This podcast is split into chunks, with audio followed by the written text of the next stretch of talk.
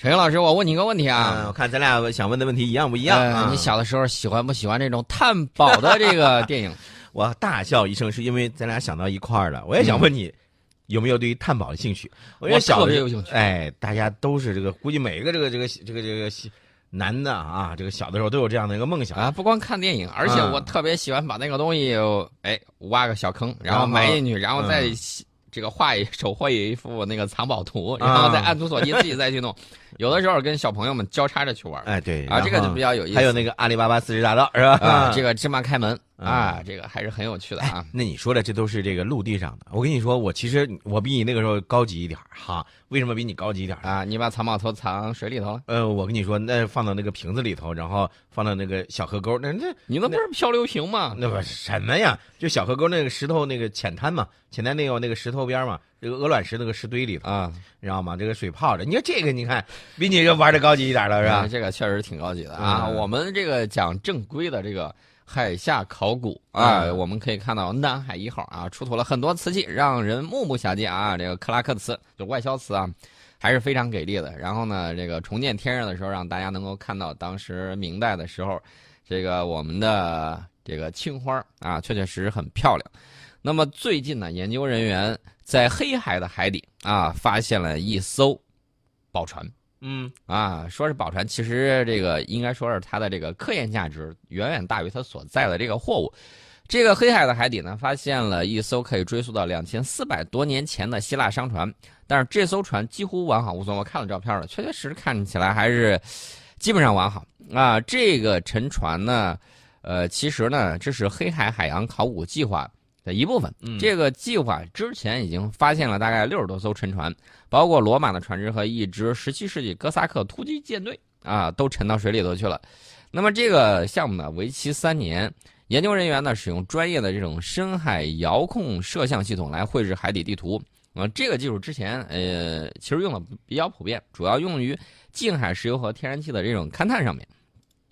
那么这艘船的一艘小碎片呢，已经被拿去做过这个碳呃放射性碳定年法，嗯然后呢证实啊，这个艘船可以追溯到公元前四百年，它的桅杆呢还有方向舵都是完好无损的。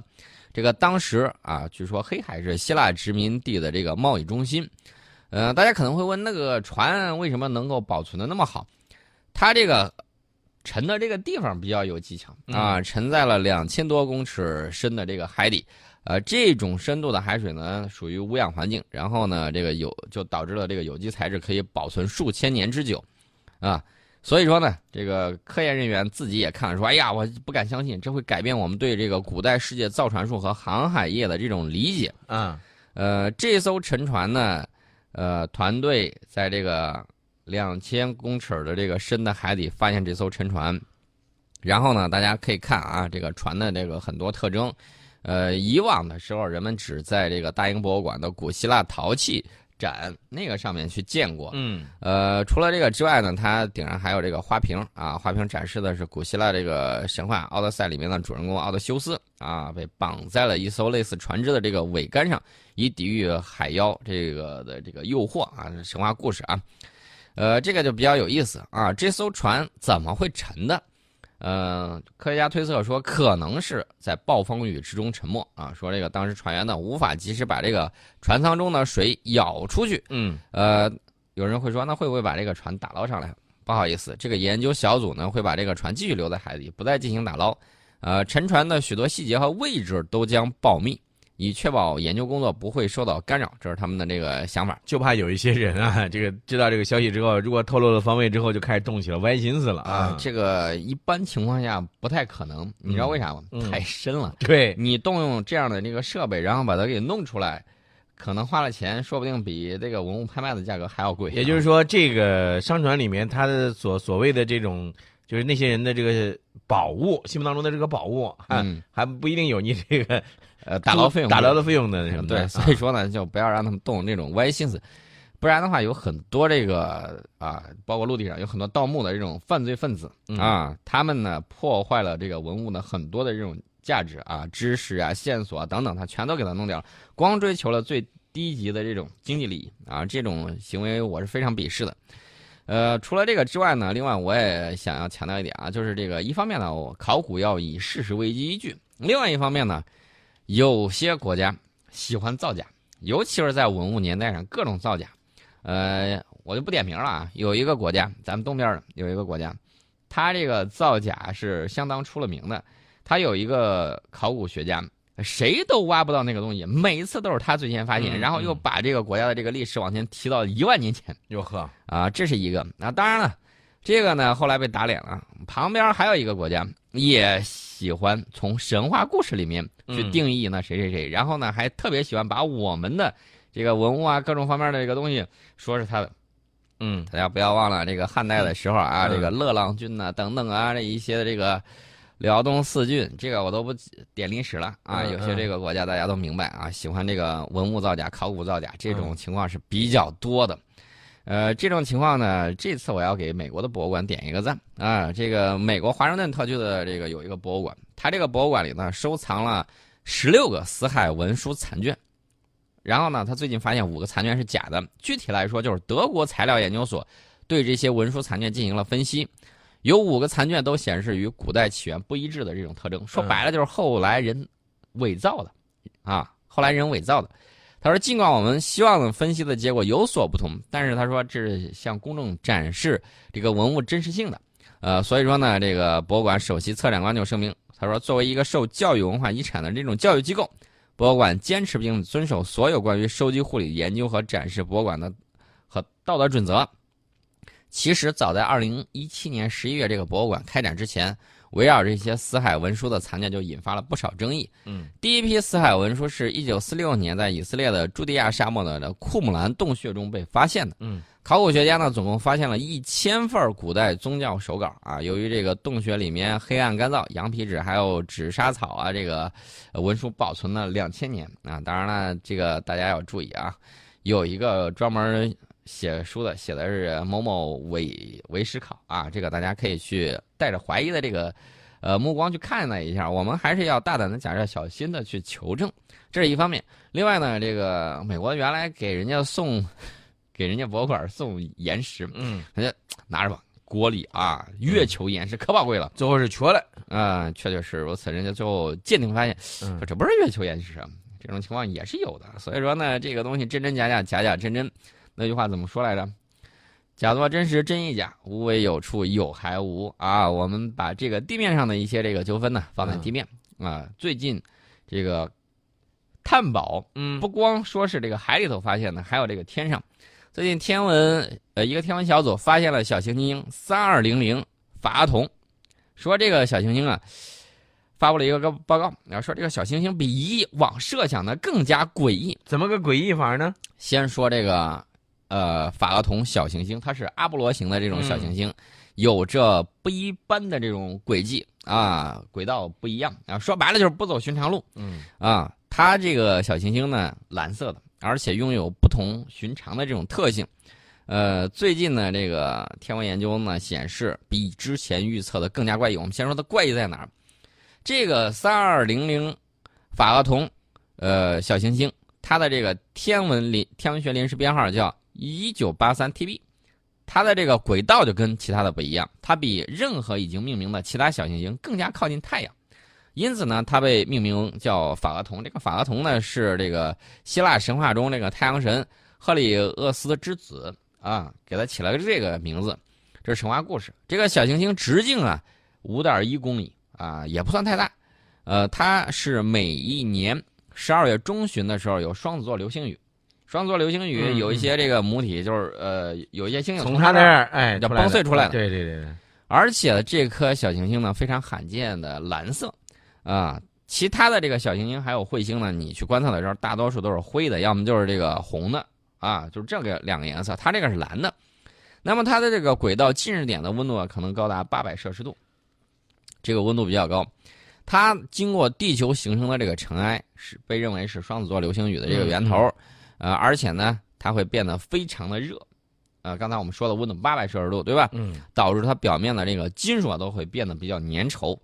呃，这个国际科研小队调查这颗奇怪的小行星，有时候它混合了彗星和小行星的这种特征，它这个轨道，我刚才不是老说它怪异吗？嗯它这个轨道看起来更像彗星啊！大家知道彗星椭圆形的这个轨道嗯啊，尤其是著名的哈雷彗星啊，过多少年回来了，然后过多少年又走了，呃，转一圈就走了，然后再过这个八十多年又回来了。这个小行星的轨道它不像小行星，它像彗星，而且呢已经被称为叫研制彗星。这个报告里头就发现，这个小行星三二零零行为比预期的难以解释啊，这个跟那个不太一样。他说，按照它这个高度离心的这个轨道，其实应该被称为死亡彗星啊，但是目前很难断定法拉同到底是像小行星啊，还是更像一颗死彗星，搞不清楚。呃，最近呢，NASA 的日地关系天文台太空船最近对这个小行星的这个观测啊，它观测那个尘埃的这个彗尾的时候，在二零一零年的时候，侦测到法拉同喷射出尘粒，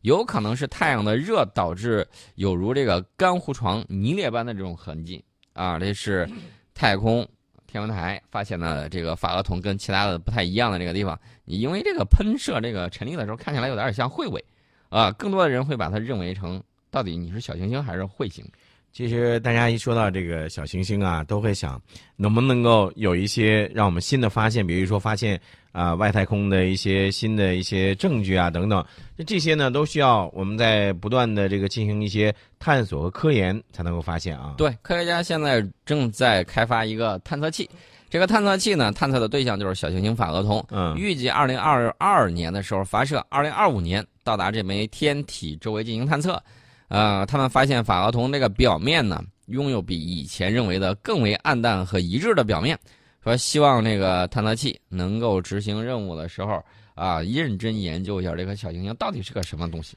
其实，呃，宋老师这几天呢，有时候经常会在说到一些这个航天航空这个探索的一些，我就在想哈、宋老师，你不是一直有个梦想吗？嗯，就是你老是老是想去上太空去旅游，是吧？啊，对，其实我那假如很想吃。呃，对对对，假如说真的让你去上太空旅游了，而又给你了一个，我只是假如啊，又给你了一个相当长的时间，比如说，咱不说十天半个月了嗯，啊，给你三个月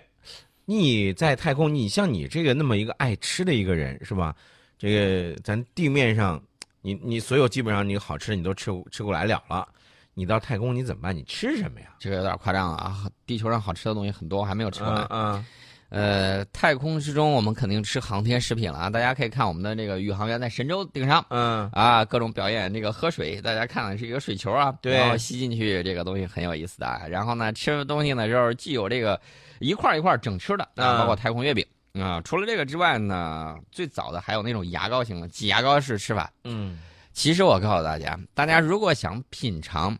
这个宇航大餐的话啊，某宝上是有的，嗯大概一份一千多，一份一千多，啊，俄罗斯的。大家想去尝一下的时候，可以去尝试一下。嗯当然了，顶上有挤牙膏似的这种，据说好像是肉跟什么东西混合的那种泥儿。呃，但是呢，我告诉大家，我吃了一次俄俄军的这个单兵口粮之后，嗯嗯本人再也不愿意尝试这个东西了，实在是 受不了，啊，绝对是黑暗料理。嗯我们说说这个太空啊，这个航天员在太空中普通进食会是什么样一个情况？嗯失重条件之下，你一杯盛满水的杯子朝上放、朝下放都一样。嗯所以说呢，你想喝水的时候，你可以正着喝、倒着喝，反正太空中无所谓啊，侧着喝也行，飞着喝也行嗯，啊，只要你能吸进去。吸进去啊，嗯这是这是吃喝的方式。对，但是你说这个种类，啊，我我先给大家说这个喝水嗯啊，这个杯子里头水，不会自动飘出来，也不会洒落出来嗯啊，你把它放桌子上啊，杯子会连同水一起飞起来。嗯所以说呢，这个你上了太空之后，跟地面上原有吃饭喝水习惯到太空完全不适用啊！嗯甭想着说我端起来就喝，拿起来就吃，不可能的。嗯那么人在太空之中到底怎么吃东西呢？我们先给大家聊一下第一个进入太空的宇航员啊，嗯这个嗯我美国第一个进入太空的啊，第一个进入太空的是加加林。一九六二年的时候，美国第一个进入太空的航天员约翰格伦呢，当时第一回上去，心里没谱，苏联也不告诉他，嗯嗯，苏联那边是怎么吃的。然后呢，他就比较担心这个问题。结果他到太空之后发现，他能够跟这个地球上一样啊，品尝带去的这个食物。嗯事实上，重力并不会影响食物的吞咽啊。早先的时候，这个宇航员想，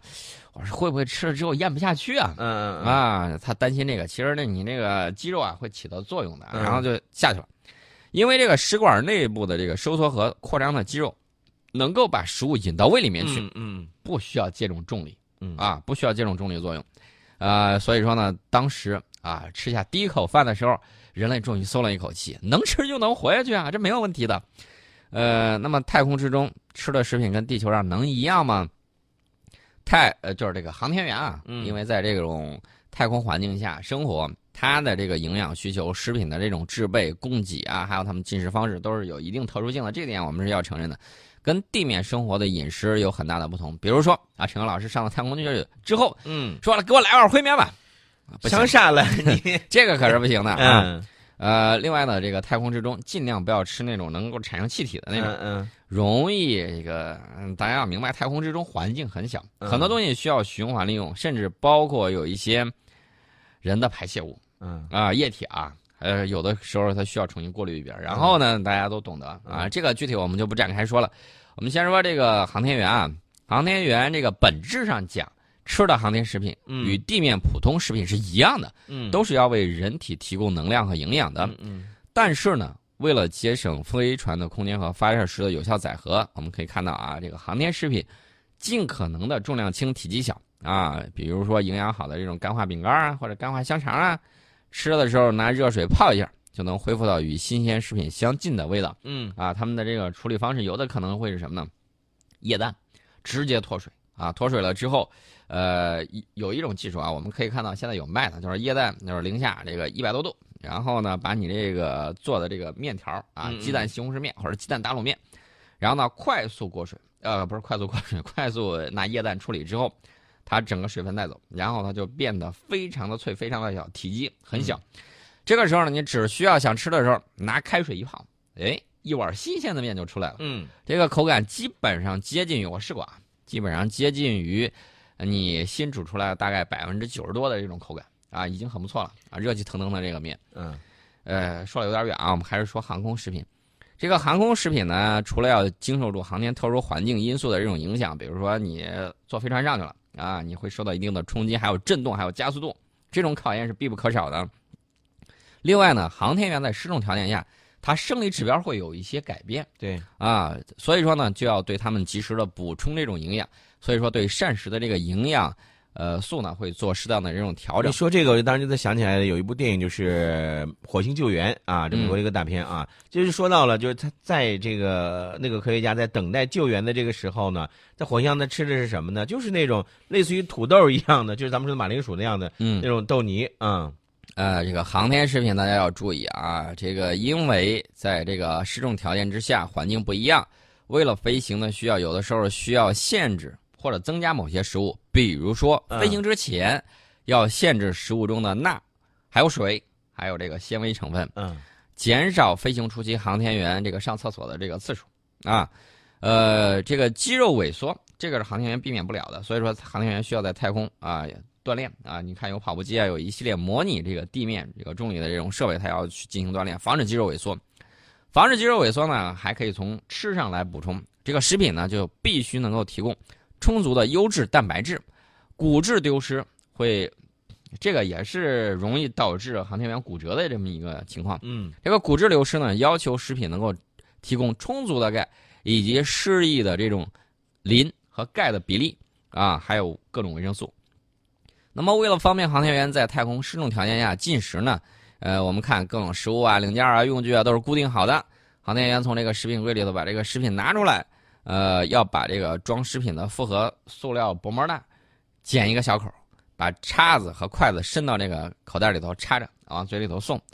呃，但是大家要注意啊、这个为了防止食物碎屑到处飞，因为你这个到处飞的时候，很有可能到这个嗯呼吸的这个地方了，这个就比较吓人。那么这种食品呢，往往都是小包装啊，制作跟嘴大小相近的块儿啊，比如说程英老师嘴比较大啊，嗯然后你就可以吃大方块儿。啊，哎，像我这个嘴樱桃小口儿，哎哎，宋老师就是樱桃小口儿，正常的，嗯嗯，你别哎呦嘿，就吃这种小球状的，嗯一口吞的这种嗯啊，吃的时候不用再切开，直接塞嘴里头。如果要喝水啊，喝带汤的、带羹的、带汁儿的嗯啊，还有这个果酱，直接用塑料口袋或者牙膏状的软铝管，一点一嗯点往嘴里头挤就行了。啊，这个宋老师啊，把自己美化的一呃我一样一样，哎，，这个不是美化，我们嗯大家给大家说一下，这个航天视频还是很有趣的。嗯你比如说，二十世纪六十年代初，这个呃前苏联还有这个美国的航天员都是食用旅馆包的肉糜啊、果酱类的，对糊糊的啊，对对就挤着吃吧。反正那个东西最后听航天员说吃的已经够够了嗯，啊，天天那么吃吃腻味了，嚼的感觉都没有。那是啊，那个时候的太空食品有三种，一种是糊状食品，牛肉酱、苹果酱、菜泥儿、肉菜泥儿混合物啊啊，对哎，有点像小孩吃的那种啊，啊，对，添加辅有点像辅食那种，还有一种是副水食品啊，就是一些这个冷冻干燥的这种食品，加水软化就可以吃啊。嗯还有一种呢，就是那个我赶说的一口吃啊，把食物压成小块，一口吃一块儿啊。那具体还有什么呢？具体食谱我们会在半点报时广告之后跟大家聊一下，到底都吃啥。